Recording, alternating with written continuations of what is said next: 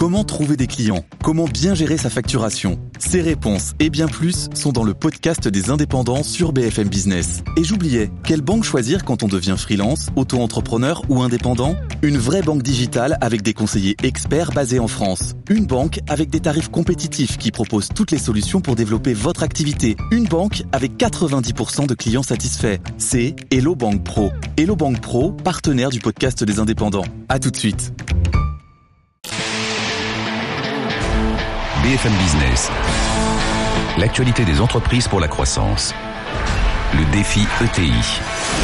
Fabrice Lundi. Bonjour à tous, c'était l'un de vos rendez-vous préférés sur BFM Business en 2017.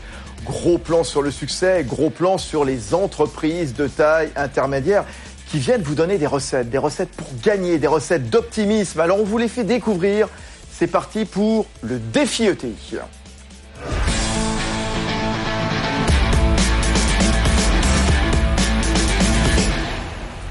Et c'est l'INSEE qui le révélait début novembre. Hein. ce sont les entreprises de taille intermédiaire, les fameuses ETI, qui créent le plus d'emplois. 340 000 sur 6 ans entre 2009 et 2015. Et dans ce défi ETI, eh on aime donner la parole aux ETI les plus performantes. On aime rentrer dans les coulisses, justement, voir comment leurs dirigeants, quelque part, gèrent leur business, dirigent euh, leurs équipes. Tiens, euh, question. Actionnariat familial, fonds Comment cohabiter? C'est la question qu'on va se poser euh, dans un instant. Euh, j'attends évidemment le témoignage, les expertises de Gérard Depré. Il est président de l'Oxam, l'un des géants mondiaux euh, du secteur. Avec nous, il y a Pascal Redron. Il est président associé cofondateur du cabinet de conseil international aux entreprises qui est 8 Advisory. Et pour démarrer, pour planter le décor, on est avec Hervé Rinjonot. Bonjour. Bonjour Fabrice. Hervé Rinjonot, qui est le directeur LBO à la Banque Palatine. De quoi va-t-on parler pendant cette euh, vingtaine de minutes? Oui. Euh, comment se fait la cohabitation entre un fonds et l'actionnariat familial? Bah, écoutez, la cohabitation entre un fonds et l'actionnariat familial se fait généralement plutôt bien, mmh. à condition de fixer quelques règles au préalable des règles essentiellement de vie, de gouvernance et d'inscription dans la durée, qui est souvent la contrainte d'un management familial et puis d'un fonds d'investissement qui, lui, investit et euh, attend des retours sur investissement. Donc généralement, cela passe par un préalable nécessaire, alors qui, qui n'est pas obligatoire de par la réglementation, mais qui est véritablement à conseiller aux dirigeants d'entreprise, en l'occurrence signer un pacte d'actionnaires au préalable pour pouvoir organiser les clauses de sortie, la cession des titres ou la gouvernance de, de l'entreprise. Ouais, vous nous le redirez tout à l'heure, évidemment, précisément, parce qu'on s'adresse aussi aux PME qui veulent grossir et on a besoin de conseils. Deux mondes, a priori, quand même opposés. On a quand même euh, l'actionnaire familial qui a plutôt une bonne cote, une cote mhm. sympathique, et puis les fonds qui, bon, alors à tort ou à raison, n'ont pas toujours euh, une très très bonne image. Hein. Alors, je pense qu'il faut un peu aller au-delà de, de cette image, effectivement, avec quelques exemples qu'on qu probablement un peu défrayé la chronique. Mais la réalité est quand même différente. Les, les fonds d'investissement permettent véritablement aux dirigeants familiaux d'assurer la pérennité d'une entreprise au-delà d'une sortie en bourse ou de la cession à un concurrent industriel. Il faut peut-être passer un premier cap sur la confidentialité des informations à donner dans le cadre mmh. d'un process de cession.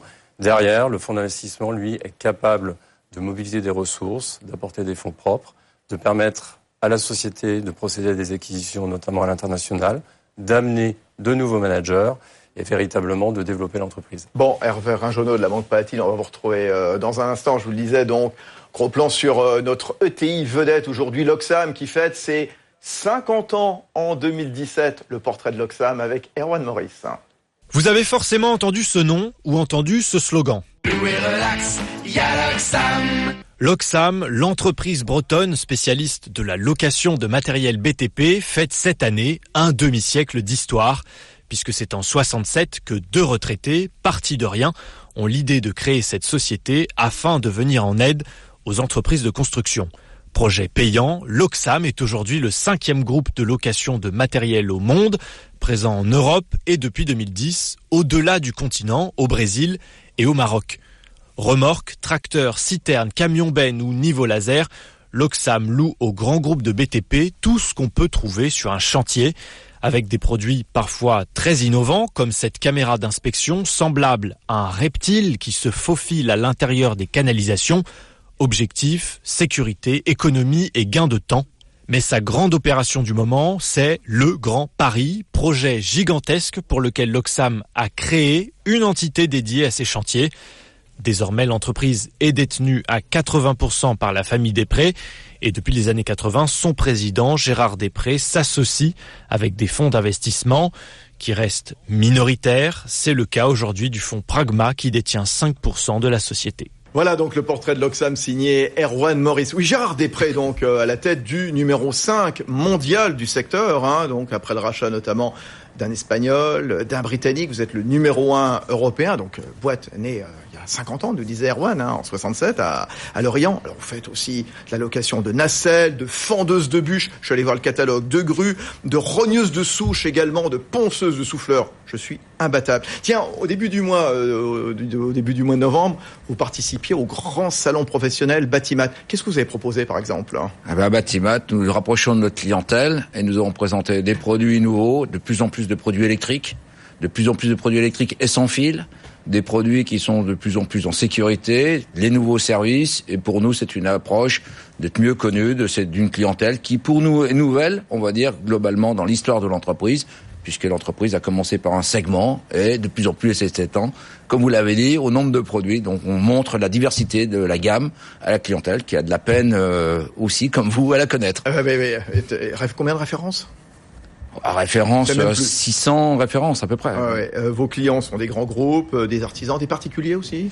Des particuliers, nous ne les approchons pas directement, mais nous le faisons à travers des partenariats. Ce sont des partenariats notables, comme avec le groupe Leroy Merlin en France ou le groupe Baos en Allemagne. Euh, Comment est-ce qu'on innove encore quand on loue du matériel, justement? C'est quoi les innovations connectées, euh, digitales, à l'heure du digital, de la transformation numérique? Qu'est-ce qu'on fait, euh, justement? Alors, elle est, en cours. La transformation digitale est en cours par les nouvelles applications, donc elle touche tout ce qui touche à l'expérience client, mais elle va toucher aussi tout ce qui est attrait à la supply chain, la façon dont nous réalisons nos entretiens, notre logistique, et, le reste, et de plus en plus quelque chose qui va prendre une importance énorme, c'est l'Internet des objets, puisque chacun des engins, non seulement va se contenter d'être euh, localisé avec les GPS, mais aussi les analyses d'huile, des niveaux de batterie, et de restituer toute cette information aux clients par le biais de portails. Donc c'est des projets de transformation euh, de l'entreprise digitale, puisqu'on parle digital, mais quand je parlais de l'électrique, de transformation écologique, puisqu'on remplace, et la ville l'impose, les moteurs thermiques pour les voitures, on se doute que ça va arriver aussi aux engins de chantier. Donc on est en train de faire muter notre gamme et de pousser même nos constructeurs à aller plus vite compte tenu des contraintes qui ont été données très récemment par les grandes villes euh, mondiales.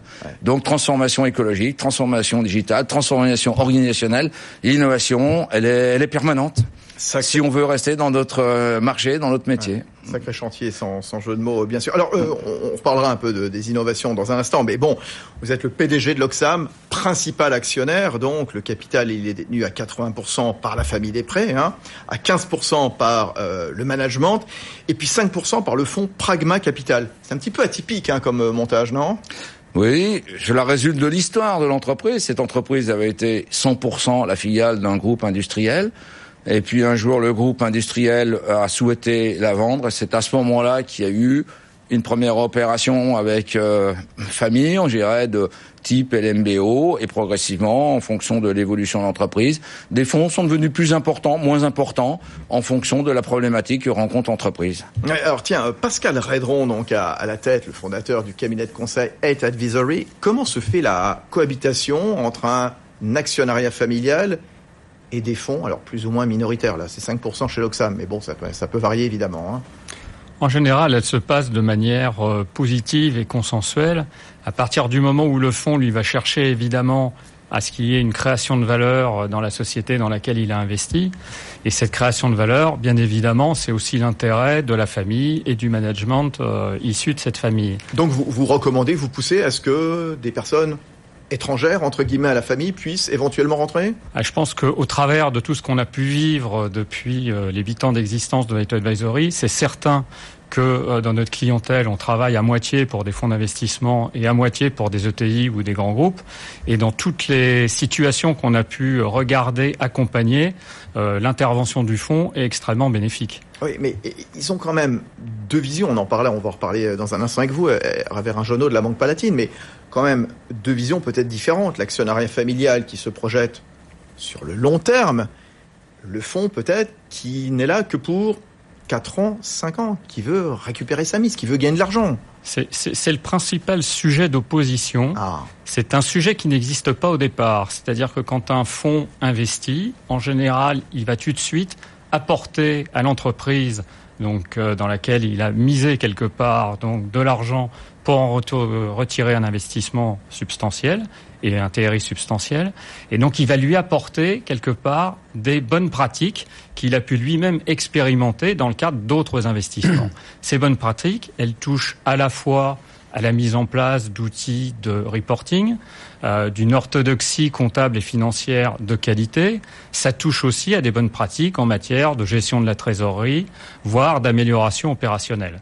Hervé en quelque sorte, ils apportent un petit peu de rigueur, un petit peu de savoir-faire, si j'ai bien compris. Euh, Tout à fait. Alors, il y a, peut-être euh, différentes étapes dans, dans, dans la vie d'un LBO euh, versus une société familiale. Vous, vous pouvez avoir le cadre d'un LBO primaire, où dans ce cas, généralement, le fonds est très apporteur de nouvelles solutions pour l'entreprise familiale, donc plus de rigueur, même si bien évidemment la, société familiale généralement fait très attention à ses comptes et à sa prudence. Spécialement. Et avec les LBO qui tournent, cette rigueur devient forcément très euh, très forte avec le fonds qui demande des reportings en permanence. Ça demande avant tout une vraie cohérence, une vraie synergie entre le fonds et la société familiale sur des objectifs communs. Le fameux pacte d'actionnaires que nous avons introduit pendant le, le préambule, les règles de sortie, les modalités de financement, sachant qu'un dirigeant d'entreprise va être par définition prudent, le fonds, lui, va souvent devoir un petit peu maximiser euh, le montage de, de l'opération. Tout ça fait qu'il faut bien se parler avant et être d'accord sur ces différentes modalités. Alors comment vous avez fait, vous Gérard Després, chez, chez l'Oxam? Avant, vous aviez donc euh, un autre fonds d'investissement, 3i, qui est sorti du capital il y a un an. Il vous reste donc Pragma Capital à hauteur de 5%. Comment vous avez euh, codifié, entériné les choses avec eux? Vous avez signé un pacte d'actionnaires euh, Il y a des droits et devoirs de, chacun? Racontez-nous. Oui, le... moi je suis assez favorable à faire entrer un fonds dans une entreprise. Après, il faut, c'est une règle du jeu. Euh, le fonds est stimulant, y compris pour l'entreprise. qui peut être familiale, qui peut être managériale. Il apporte par exemple de la, rigueur du savoir-faire, comme nos deux amis l'expliquaient et, c'est plus simple à la limite, d'un point de vue commun, on recherche de, de la croissance de la valeur. Tous les deux. Ouais. De croissance de la valeur. Donc ça permet de repositionner l'entreprise peut-être sur des segments de marché. La question de la croissance de valeur se pose explicitement, se pose pas dans un autre euh, conflit. On va rechercher de la valeur ensemble et donc j'ai peut-être besoin de fonds, j'ai peut-être besoin de, de simulation et cela pousse les dirigeants l'entreprise, même le groupe familial, à donner le meilleur d'elle-même. Donc, il n'y a pas d'opposition. C'est plutôt bien. Ils ont une expérience peut-être plus forte en matière de culture financière, mais c'est cette recherche euh, de là. Donc le consensus au départ, l'entreprise familiale, c'est elle qui recherche le partenaire. Et c'est pas le partenaire qui recherche une famille dans une entreprise qu'ils auraient trouvée. Ils sont pas euh, ils font fait un hold-up, quoi. Non, ils font pas un hold-up. C'est l'entreprise familiale qui dit je recherche un partenaire. En fonction de l'entreprise familiale, va définir son projet et elle va chercher le partenaire financier qui lui correspond à son projet. Donc il n'y a pas tellement d'opposition. Après, on écrit, on codifie. Pourquoi? Parce que, comme l'a dit monsieur, l'entreprise familiale, elle a une vision de long terme et le, partenaire financier, une vision à terme qui peut être de 3, peut être de 5, voire peut-être plus. Mais s'il y a compatibilité dès le départ, alors ensuite le pacte, il sert à formaliser cet accord. Mais c'est pas c'est pas une difficulté que de formaliser un projet. Ensuite, on vit ce projet mais ça se passe plutôt bien. Donc oui, c'est formalisé, euh, les règles de sortie, les règles d'évaluation, mais c'est classique. Mais il prévoit des règles de sortie. C'est peut-être là qui fait la différence avec une entreprise familiale, c'est qu'elle, elle a pas, elle veut pas forcément sortir. Qu'est-ce qu'il faut codifier au départ? Quels sont les, les, éléments vraiment essentiels à mettre euh, noir sur blanc à vos yeux qui prend la parole Hervé Ringenot vous allez-y Pascal Redron ouais, Advisory je peux, en, dire quelques mots et puis Hervé complétera bien, bien volontiers je pense que ce qui est très important c'est de clarifier euh, les règles de sortie et les conditions de liquidité qui vont être assurées au fond.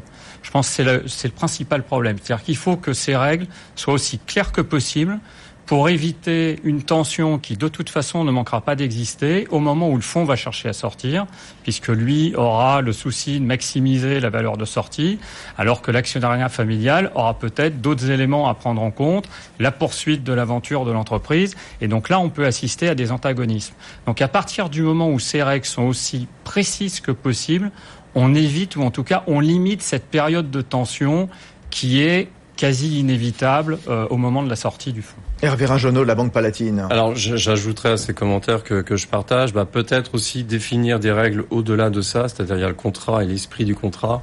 En l'occurrence, comment on gère une crise éventuelle, ça peut arriver. Mm, mm, mm. Une ETI française peut très bien rencontrer un problème sur son marché, euh, euh, une boîte dans le retail, voir le cours du coton exploser et rencontrer des difficultés, avoir des difficultés par conséquent sur les modalités de financement bien définir avant comment on y pallie, sachant que les, conflits qu'on peut rencontrer quand on est banquier de financement sur les opérations de LBO, c'est à l'occasion de la croisée des chemins, quand le fonds d'investissement doit éventuellement remettre des fonds propres dans l'affaire et quand euh, les fondateurs familiaux, eux, sont euh, par définition un peu un peu courts pour euh, pouvoir remettre au pot.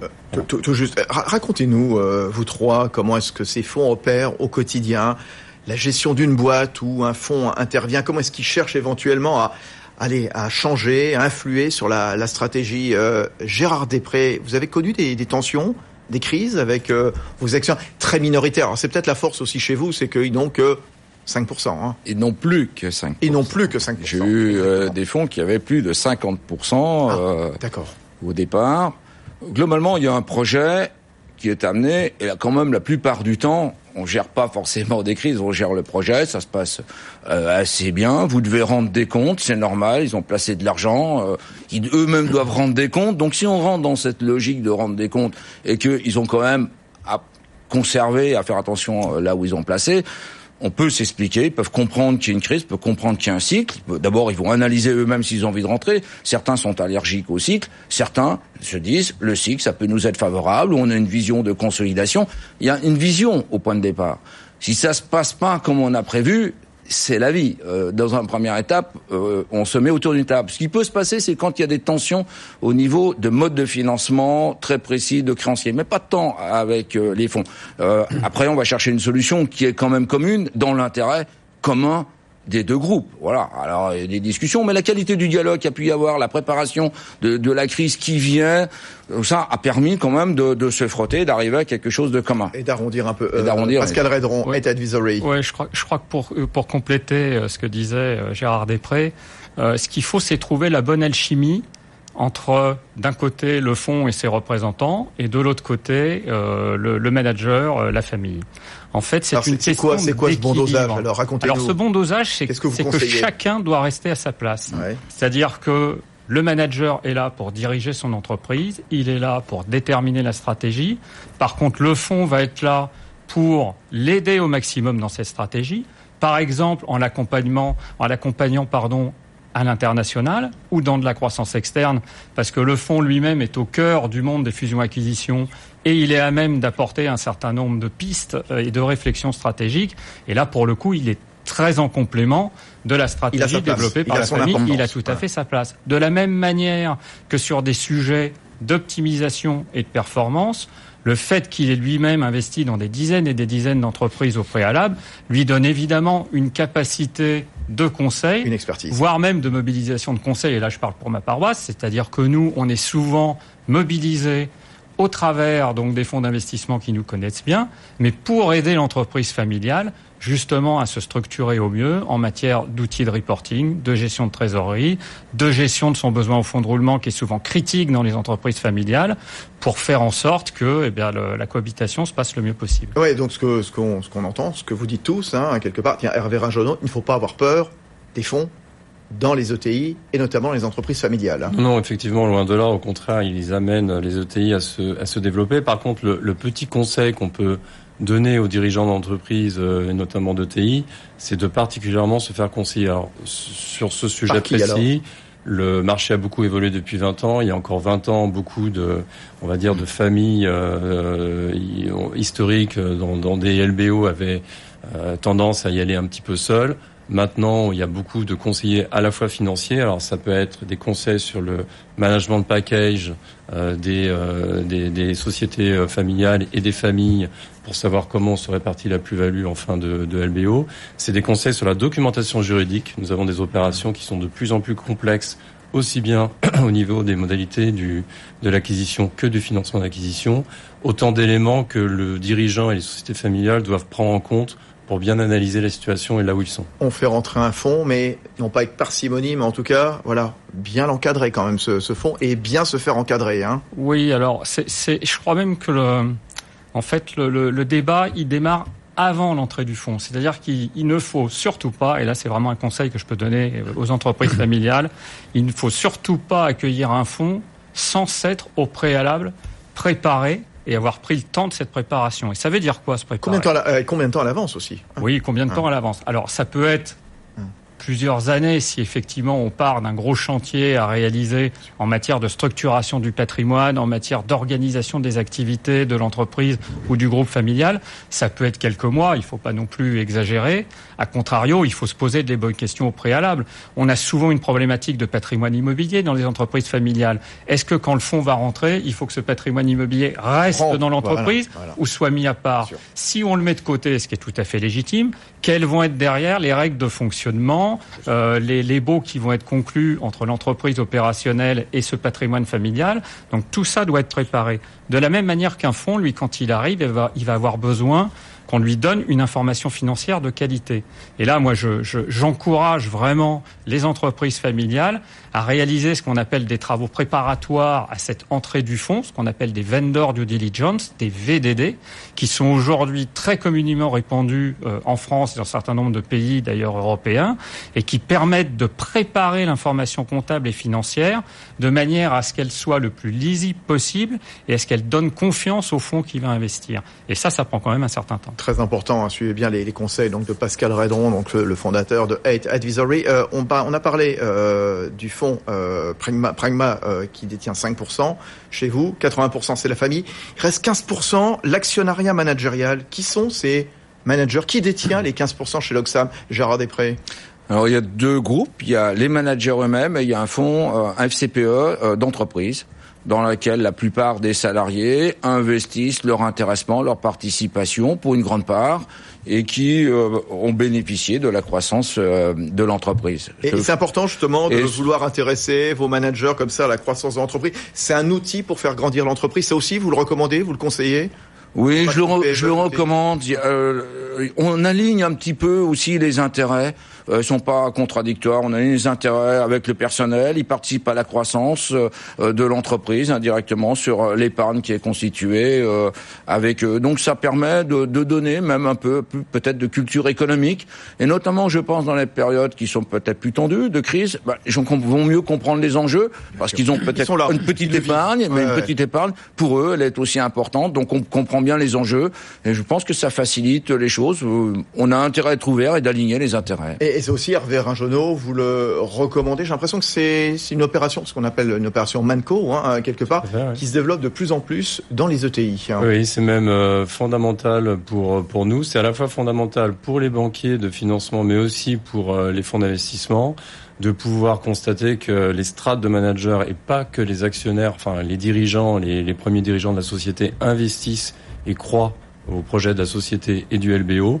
Et pour le coup, il y a maintenant beaucoup de financements dans les MANCO qui sont réalisés par les différents établissements euh, bancaires. Un mot, Pascal Radron?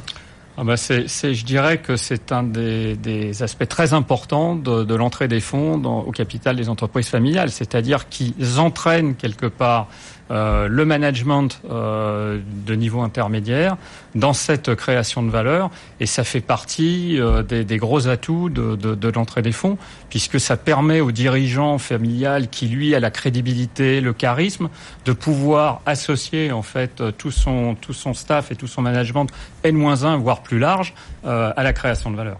Juste encore un ou deux mots sur l'Oxam, Gérard Després. Donc la conjoncture, elle se porte bien. Le, le chantier du Grand Paris, c'est Erwan Maurice qui nous en parlait euh, tout à l'heure, cap sur le Grand Paris. Donc, chez vous avez même créé une agence dédiée au Grand Paris. Hein, Qu'est-ce que vous en attendez de ce grand, ce, ce chantier le, siècle, là? Écoutez, nous avons eu euh, à peu près 7 à 8 années de, de faible de, de, de faible croissance dans le secteur de la construction.